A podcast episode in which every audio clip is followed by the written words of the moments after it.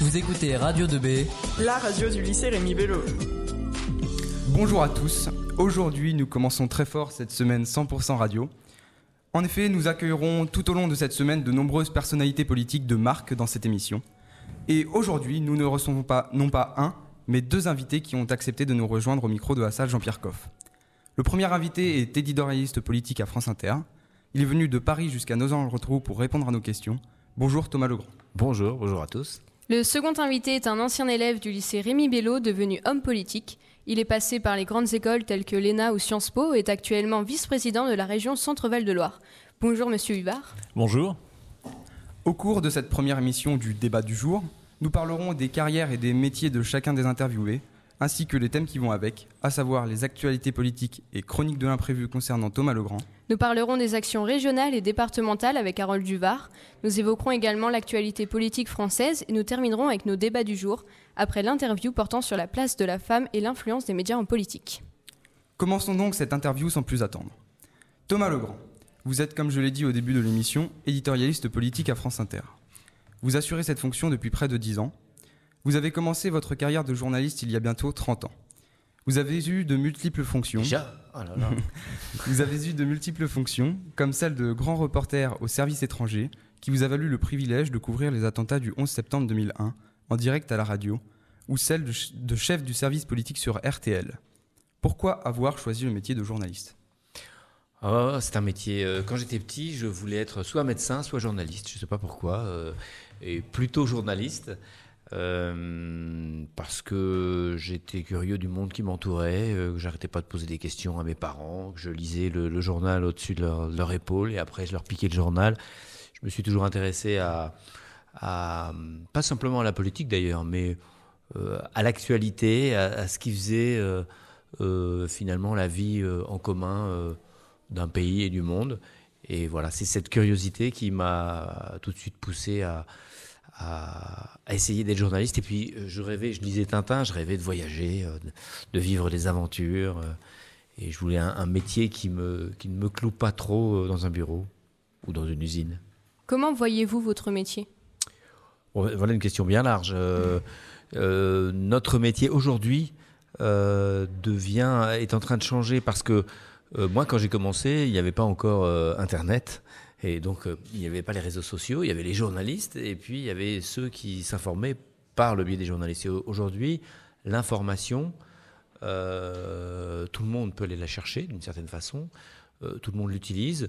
Vous êtes tous journalistes à partir du moment où vous avez, où vous avez, où vous avez une application, vous êtes sur un, réseau social, n'importe lequel, quel- un- un- un- une application qui permet de, s'adresser à, à 10, 20, euh, 100, euh, 1000 euh, et peut-être même des, centaines de milliers de, personnes si euh, vous euh, postez quelque chose d'un peu impressionnant qui est repris partout. Et donc euh, maintenant, la, diffusion de l'information euh, appartient à tout le monde. Donc moi, je pense que c'est quelque chose de positif parce que ça démocratise finalement le, ça, rapproche les gens d'une certaine façon. Mais il y a aussi des aspects dangereux et négatifs. Et sans vouloir défendre mon métier, je pense que les journalistes dans le monde qui vient, le monde globalisé de l'information euh, euh, continue et, et l'information qui appartient à tout le monde, les journalistes sont là pour euh, finalement certifier les informations. Quand vous avez, quand vous racontez une histoire que vous avez vue sur un réseau social, euh, si on vous demande, je fais l'expérience avec mes enfants, mais où est-ce que tu as appris ça? Et on me dit, il me dit, ah ben sur YouTube ou sur, euh, euh, voilà, sur, sur des réseaux sociaux. On ne nous donne pas la source. Et finalement, c'est pas parce qu'une histoire a été likée euh, euh, 100 fois par vos copains qu'elle est vraie. Elle est vraie si elle a été vérifiée, si elle a été recoupée. Et c'est très important parce que maintenant, on a l'impression que finalement, on mélange un peu les faits et les opinions, comme si les faits étaient des opinions comme les autres. Et ça, ça devient. On parle de. Je ne sais pas si vous avez entendu ce terme de, de vérités alternatives et chacun sa vérité. Donc, euh, on peut avoir des opinions différentes, on peut voir les faits d'une façon un peu différente, mais il faut qu'à la base, quand même, on s'entende sur les, sur les faits. Et je pense que le métier de journaliste, c'est celui, aujourd'hui, qui certifie ces faits. Bien, merci. Harold Duvard, vous êtes président de la région Centre-Val de Loire, délégué au développement économique et à l'agriculture. Pourriez-vous décrire votre fonction? Alors c'est une fonction d'élu essentiellement évidemment, donc mais qui au quotidien m'amène à accompagner les entreprises et à essayer de mobiliser les moyens publics, les moyens de la région au service des artisans, des commerçants, des, entreprises. Donc très concrètement, quand euh, quand vous avez Broad Medical euh, ici à nos gens qui euh, décident d'investir dans de nouvelles machines et de, s'étendre, comme c'est le cas, puisqu'ils ont prévu d'investir 60 millions d'euros sur le site de nos gens le retrou et il y a 470 emplois. Ça consiste à faire en sorte qu'on mette au point des formations qui permettent, le moment venu, de recruter les techniciens, les conducteurs de ligne euh, qui vont, euh, qui vont, dont ils vont avoir besoin. Euh, ça consiste à leur donner les terrains, à faire, négocier avec la mairie pour qu'ils puissent s'étendre. ça consiste à mobiliser les, banques aussi. Par exemple, on a Marie-Laure PLV, qui est une entreprise de, de 320 emplois aussi sur nos gens, qui s'est installée il y a 7-8 ans. Maintenant, ils sont ils ont monté en puissance, ils ont de nouveaux marchés, ils veulent un nouveau bâtiment. Et donc, on, on, négocie avec euh, euh, la région et les banques pour euh, permettre de, construire un nouveau bâtiment de 5000 m2. Donc ce sont des projets comme ça au quotidien qu'il faut pouvoir suivre, accompagner. Et au quotidien, ça fait beaucoup de voyages parce que la région centre Val-de-Loire, elle est grande comme la Belgique. Il faut aller d'ici jusque dans l'Indre, Argenton-sur-Creuse ou à Bourges. Et donc ça fait beaucoup de routes tous les jours. Euh, vous appartenez au Parti radical de gauche, mais vous vous présentez sous l'étiquette La République en marche pour les élections législatives. Vous devancez vos adversaires au premier tour, mais vous êtes battu par l'ordre de la Rodière au second. Pourquoi avez-vous voulu être député? Alors ça c'est une bonne question. Alors moi je suis radical et je le reste. Hein, et euh, comment dire, je n'étais pas justement, je n'étais pas investi par euh, la République en marche. C'était d'ailleurs une des difficultés majeures dans, dans, ce scrutin. Euh, pourquoi vouloir être député? Ben, ça c'est une parce qu'à un moment donné, chaque citoyen, euh, y compris d'ailleurs quand on est élu, euh, on a la volonté de participer à ce qui se passe en France, à l'histoire de France. Et donc, à un moment donné, quand il y a un nouveau président, il faut qu'il y ait une majorité. Et moi, je suis de ceux qui pensent qu'il faut lui donner les moyens d'agir, il faut lui laisser le temps de réaliser son programme. Et donc, il faut, à un moment donné, même si c'est compliqué, faire confiance. Ceci dit, comme vous l'avez noté, j'ai pas été élu à la fin, mais je ne le regrette pas parce que j'ai à la région beaucoup de moyens d'agir. Euh, j'ai 35 ans, moi mon temps politique se compte en années, euh, peut-être en décennies euh, si j'ai la santé, mais en tout cas, voilà, je suis très heureux dans, ces fonctions parce que ça me permet bah, de travailler pour la ville de nos gens, pour le Perche, pour l'Eure-et-Loire, puis plus globalement pour, pour l'ensemble du territoire régional avec de gros moyens. Le budget économique et agricole de la région, c'est 75 millions d'euros tous les ans. Donc ça il y a largement de quoi faire. Radio 2B Harold Duhart. Votre père est un homme politique de premier plan de 1999 à 2007. Il a été notamment secrétaire d'État. Est-ce que c'est cela qui vous a décidé à devenir une personnalité politique? Alors, l'exemple familial en général compte. Hein. Évidemment, hein, on n'est pas né euh, dans un chou un jour euh, sans avoir une histoire. Moi, ce que je retiens de mon enfance, c'est euh, mon enfance à Nogent-le-Retrou, c'est euh, la convivialité euh, de tous ceux qui nous ont toujours été fidèles, qui ont toujours participé aux, combats électoraux, politiques. Donc ce sont des choses qui marquent, évidemment. Mais d'ailleurs qui remarquent, euh, qui remontent même à, plus anciennement encore, hein, puisque mon grand-père aussi, s'il faut le, noter, était aussi maire et président du conseil général. Donc c'est quand même des décennies et des décennies. Mais moi, ce qui m'a donné envie de franchir le pas et de pas simplement Normalement, j'aurais dû être historien. J'avais fait Normal Sup et l'agrégation d'histoire. Mais à un moment donné, il y a eu le 21 avril 2002 et euh, euh, comme toute une génération euh, de, jeunes de mon âge, je me suis dit que finalement, il n'y a pas de citoyen qui n'est à s'engager, il n'y a pas de démocratie sans citoyen et que chacun à un moment donné doit s'y coller. Donc je l'ai fait. Alors ça sera peut-être pas l'ensemble de ma vie, mais je pense qu'à un moment donné euh, si on veut pouvoir à la fois défendre ses compatriotes et ses concitoyens, euh, défendre son territoire et puis surtout euh, défendre ses idées qui sont fondamentales, moi je me suis reconnu dans ces idées-là, dans ce que vous disiez, l'histoire du Parti radical, de la République, et je pense qu'il faut absolument s'engager, c'est décisif, et surtout il ne faut pas restreindre uniquement aux élus le, privilège de devoir se présenter aux élections. Et moi, ce que je trouve bien cette année, qui a beaucoup secoué le monde politique, c'est que de tous horizons, des, personnalités euh, très diverses euh, ont pu être élues. Et euh, alors, c'est très critiqué, je le sens, je l'entends. On dit que les nouveaux élus ont moins d'expérience et on les critique beaucoup. Moi, ce que je vois surtout, c'est des nouveaux élus qui ont envie de bien faire et qui devraient y en avoir encore plus. Thomas Legrand, dans votre métier, vous abordez tous les jours la vie politique française. Quels sont les pièges à éviter quand on aborde un thème comme celui de la politique? Comment éviter de porter un regard subjectif à l'oreille de l'auditeur? Ah mais on porte un regard subjectif, euh, on porte jamais un regard euh, objectif. L'objectivité en journalisme, c'est quelque chose de, c'est un mythe. On peut être honnête, il faut être honnête, mais on n'est jamais vraiment objectif. Euh, si vous prenez par exemple un photographe qui photographie euh, un objet ou euh, un événement euh, avec son objectif justement. On peut imaginer qu'il n'y a rien de plus objectif qu'une photo, mais si on élargit le plan, si on ne connaît pas le contexte, si on ne raconte pas l'histoire, on voit bien qu'il n'y a pas d'objectivité. Donc, il faut assumer la subjectivité, mais il faut être honnête sur les faits. quand on est journaliste politique, il y a plusieurs métiers dans le journalisme politique. Il y a reporter, c'est comme ça que j'ai commencé.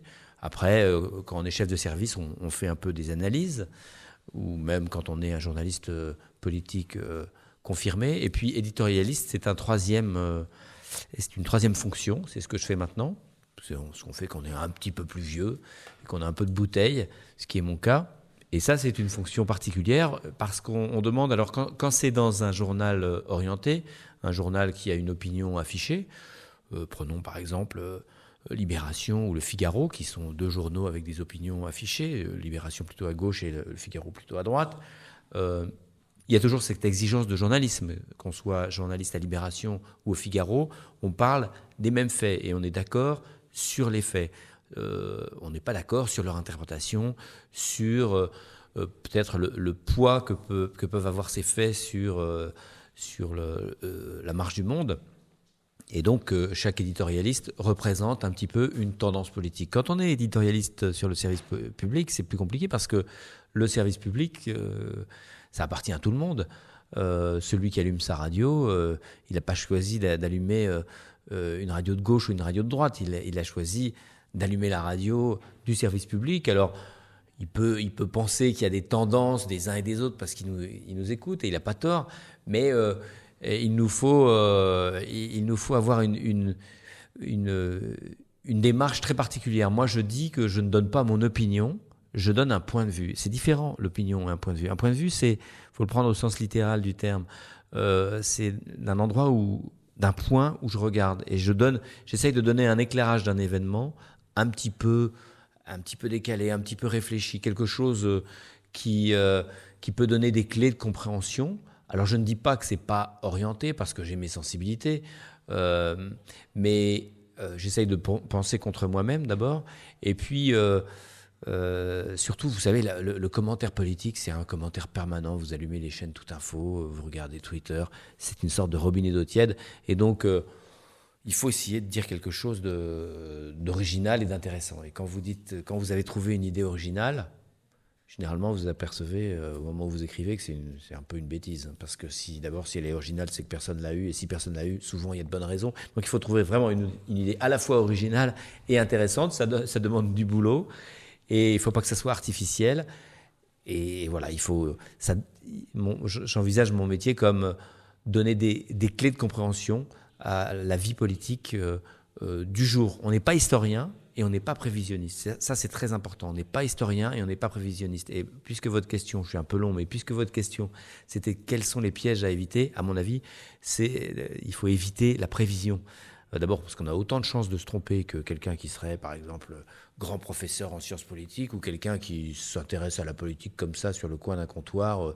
Le matin en allant au boulot et qui dirait un truc, il a autant de chances de dire la vérité sur l'avenir d'un homme politique ou l'avenir d'une élection que nous. C'est ça parce que c'est la démocratie. La démocratie, on est tous, on est tous, euh, tous ceux qui votent en tout cas, et, ou qui ont une opinion et qui l'expriment, on est tous partie prenante de ce qui va se passer et heureusement, on ne peut pas prévoir. D'ailleurs, on s'est bien trompé euh, pendant cette année, en essayant de prévoir. Donc maintenant, j'essaye de m'en garder. Vous disiez il y a un an et demi à ce même micro, la radio entre chez les personnes dans leur intimité. Est-ce que la télévision, ce n'est pas comme avoir des gens dans son salon? Si, mais les gens dans son salon de la télévision, ils, extraient les téléspectateurs de leur intimité. Parce que, en fait, on, est obligé de s'asseoir devant, devant la télévision, et on est obligé de ne faire que ça, de regarder la télévision. Alors, on peut peut-être un peu cuisiner en regardant la télévision, mais euh, on est.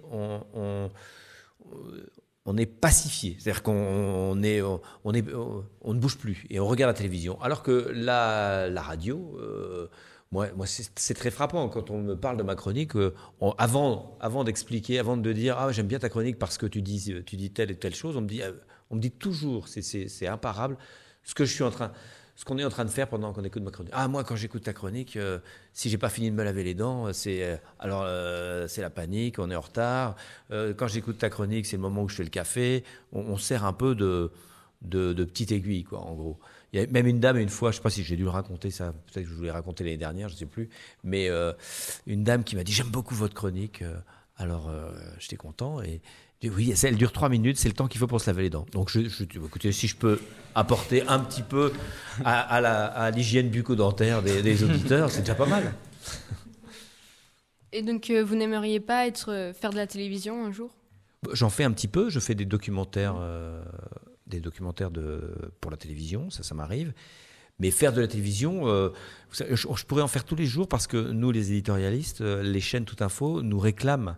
Ils veulent qu'on vienne pour euh, broder, pour entre, entre chaque événement, pour avant l'émission de télé du président, après l'émission de télé. Là, j'ai refusé, par exemple, d'aller chez LCI ce soir parce que si j'aurais pas j'aurais pas le temps d'abord je suis ici. Et puis euh, pour euh, commenter encore commenter et puis prévoir on nous demande de prévoir et on va se tromper. Il y a une sorte et, et, je veux pas participer trop au, robinet d'eau tiède dont, dont, je vous parlais tout à l'heure et je pense que les gens notamment les gens qui écoutent France Inter ils aiment pas trop quand ils quand ils vous voient partout à la télé en train de en train de dire de, de commenter. Tout moi on me demande quand j'y vais on me demande des trucs sur des sur des questions euh, j'ai pas, pas d'avis sur tout, je peux pas avoir. Et surtout, quand j'ai un avis, je préfère euh, y réfléchir avant et pouvoir, euh, euh, par honnêteté et puis par respect pour les, auditeurs. Moi, je préfère quand même la radio. J'ai toujours fait de la radio.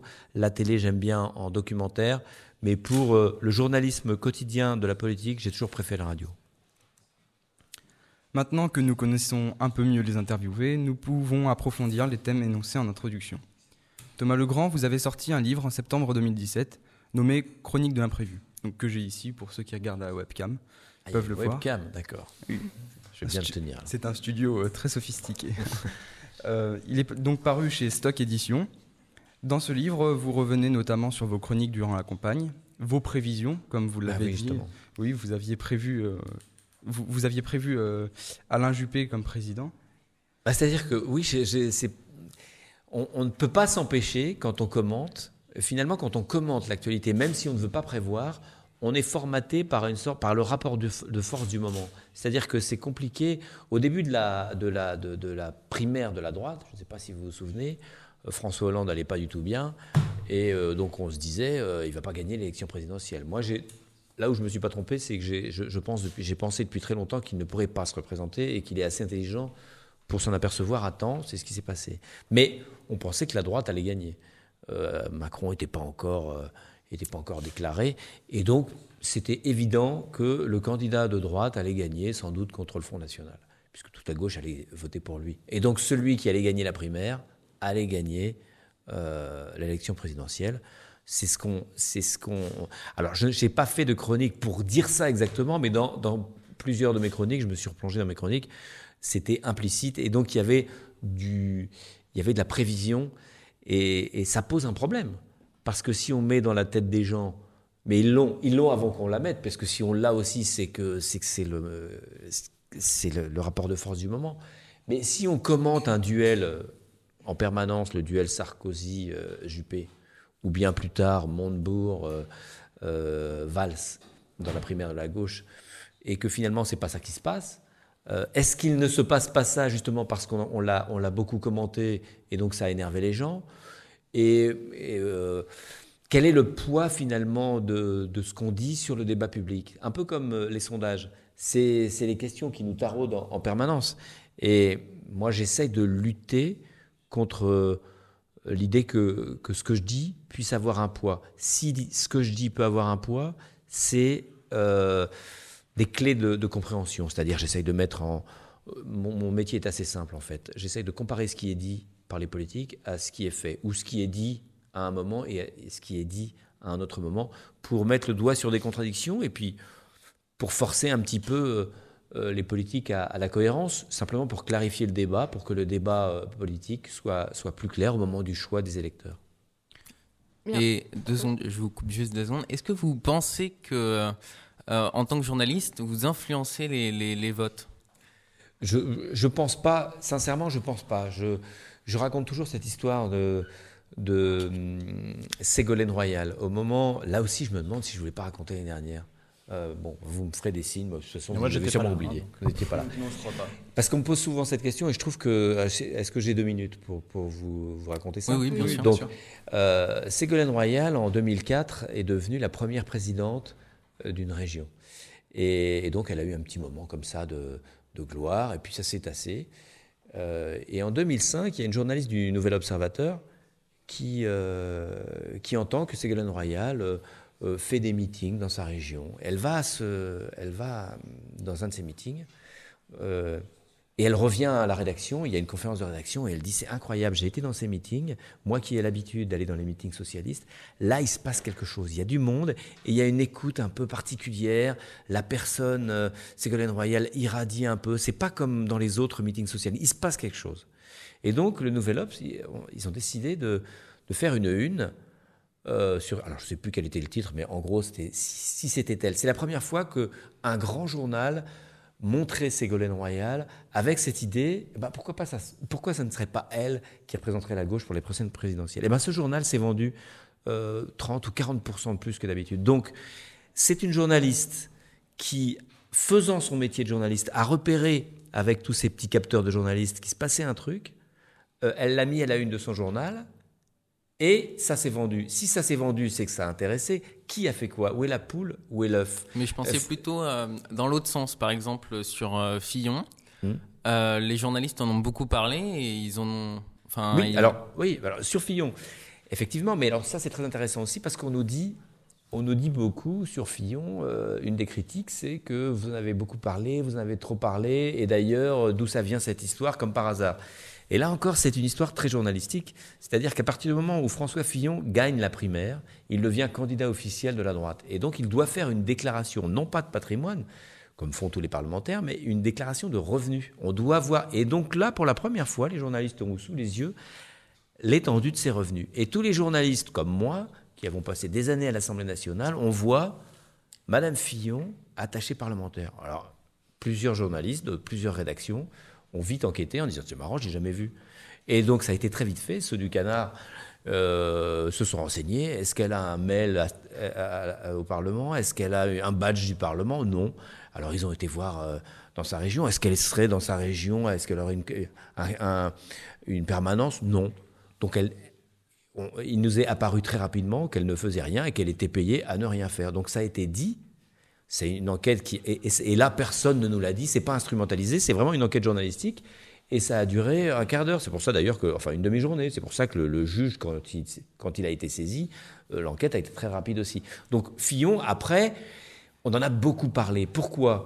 Eh bien, parce que ça rentrait en contradiction si c'était une nouvelle affaire Balkany, bon, bah Balkany, on sait, hein, il est pourri, on sait, on l'a montré, on l'a démontré, il a été condamné. Là, Fillon, il a fait toute sa campagne de la primaire, il a gagné sur la probité. Il a dit, imaginez que le général de Gaulle euh, soit mis en examen. Donc, évidemment, comme c'était en contradiction, euh, s'il avait fourni vite une explication, ou s'il avait arrêté, et puis qu'un autre candidat se euh, se serait présenté, bon, bah, euh, l'affaire, l'affaire aurait été réglée. Politiquement, ça aurait été très grave pour la droite quand même. Mais donc, après, on en a parlé. Et en parlant, évidemment, ça a influencé. Mais c'est l'information qui a influencé. Vous savez, il y a eu beaucoup d'autres affaires qui n'ont jamais rien influencé parce que c'est des affaires qui n'étaient pas simples, qui étaient compliquées, avec, avec du doute. les affaires de Sarkozy sont très compliquées, ça met, ça met en, cause la Libye, des fausses factures, des trucs cachés, très compliqués à expliquer. Là, c'est simple. sa femme a été payée très généreusement, euh, et ses enfants aussi, à ne rien faire. Tout le monde comprend ça. Et donc, euh, nous avons influencé effectivement le vote, mais par une information. D'accord, merci. Euh, Monsieur Huvar, abordons maintenant le thème de vos actions au sein de la région et du département. Parlons d'abord des compétences de la région. Quels sont vos projets pour la région Centre-Val de Loire Alors là aussi, vaste question. Mais euh, l'idée, ce serait que de l'aider, de lui donner les moyens de son développement. Alors après, la région, elle ne fait pas tout, mais euh, elle s'occupe des lycées. C'est elle qui entretient et qui aménage les bâtiments des lycées. Elle s'occupe maintenant du transport scolaire, donc c'est elle aussi qui fait les circuits de de collecte euh, des, enfants, y compris quand ils sont en, primaire. Donc ça, c'est aussi beaucoup, beaucoup de monde. si vous voulez changer de circuit, c'est le moment. Hein. Absolument, c'est le moment. Là, en plus, tout le monde vous entend. Donc en cas de promesse, euh, tout le monde est témoin. elle s'occupe de l'économie et de l'agriculture aussi. Ça, on en a un peu parlé.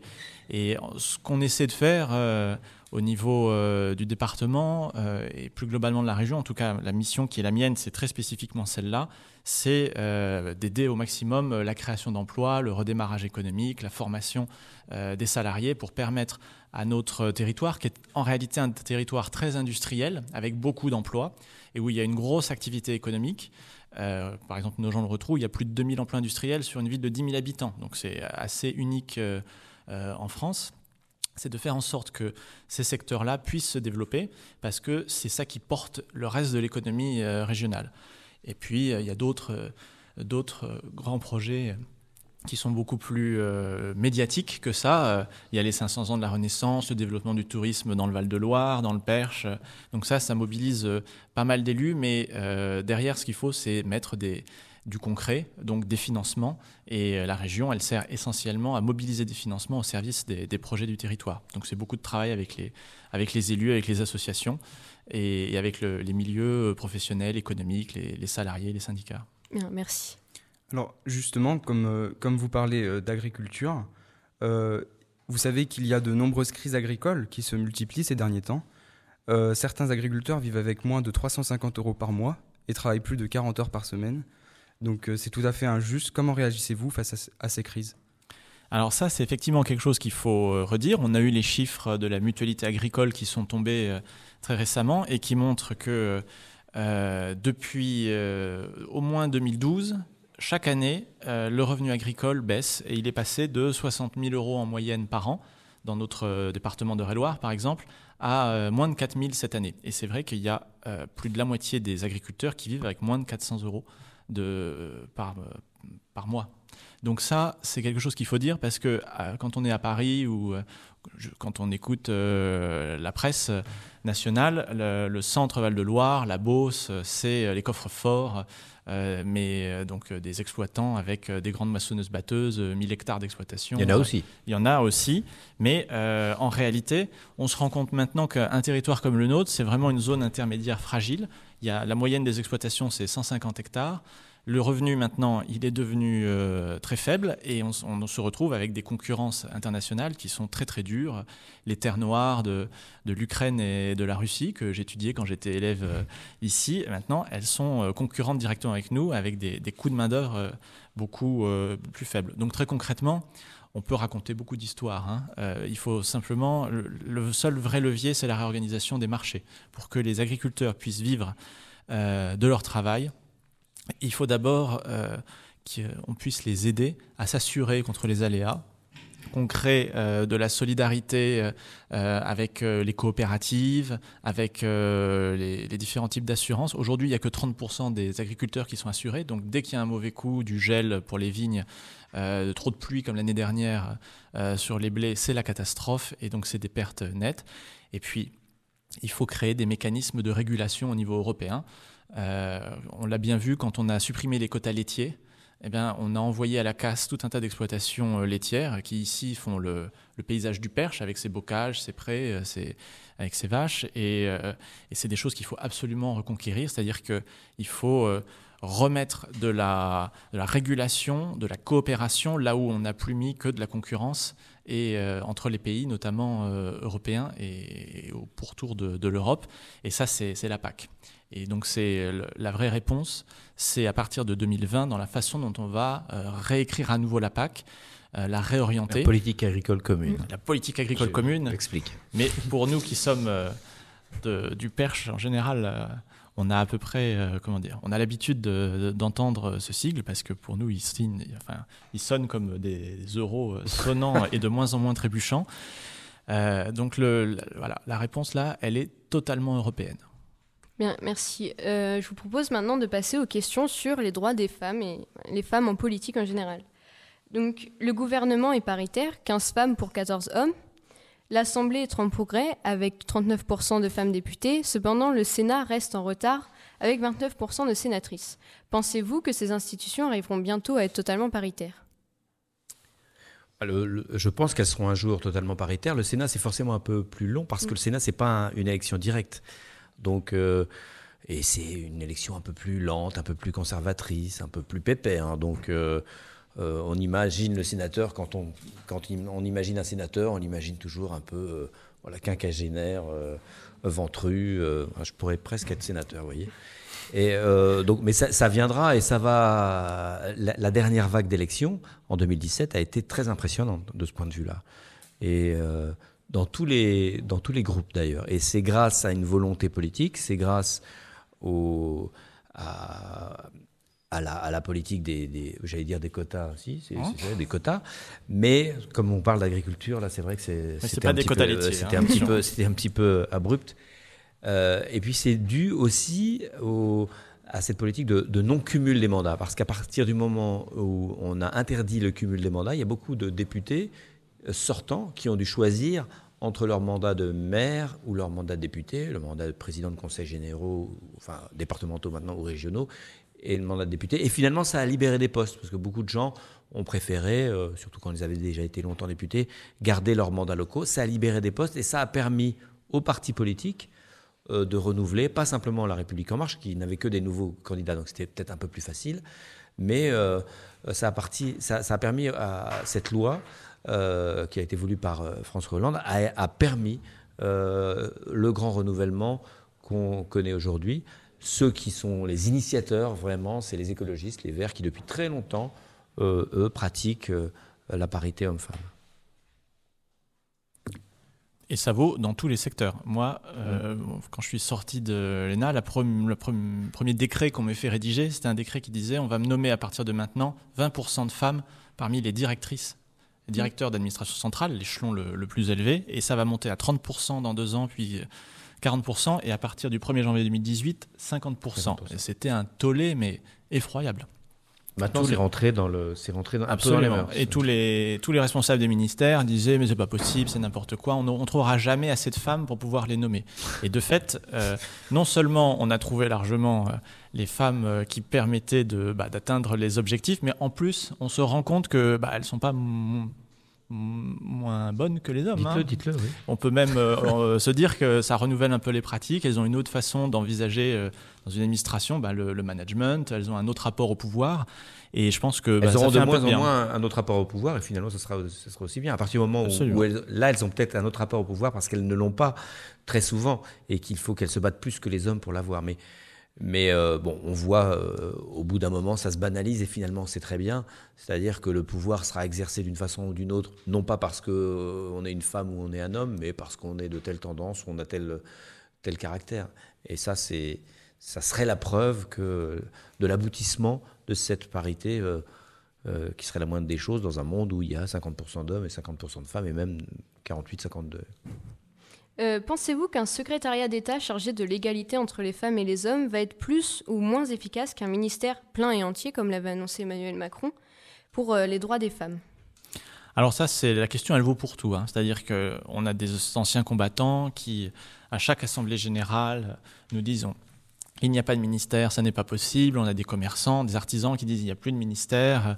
Euh, la question, c'est pas d'avoir un secrétaire d'État ou un ministère. En tout cas, ça c'est mon opinion. La question, c'est de savoir dans l'esprit des chefs et des vrais responsables, ceux qui prennent 80% des décisions qui font la différence, c'est-à-dire en gros deux personnes, euh, le chef de l'État et le Premier ministre, la question c'est de savoir jusqu'à quel point eux, ils sont convaincus de la nécessité d'avancer et de porter les choses. Parce que vous pouvez avoir un, secrétaire d'État ou un ministre des droits des femmes, si derrière vous avez un gouvernement et un, un chef d'État qui n'arbitre pas en faveur de ces sujets-là et qui dit pas à un moment donné euh, euh, il faut avancer, qui fixe le cap, qui euh, déblaye toutes les difficultés techniques, politiques, tous les obstacles, euh, et ben, en réalité, on a beau être ministre, ça n'avance pas. Donc le, le, la vraie question, c'est jusqu'à quel point, euh, sur tous les sujets d'ailleurs, les... Alors je dirais pas qu'il y a que deux personnes qui comptent dans le fonctionnement de l'État, mais c'est ce que disait le général de Gaulle. Oui. Hein.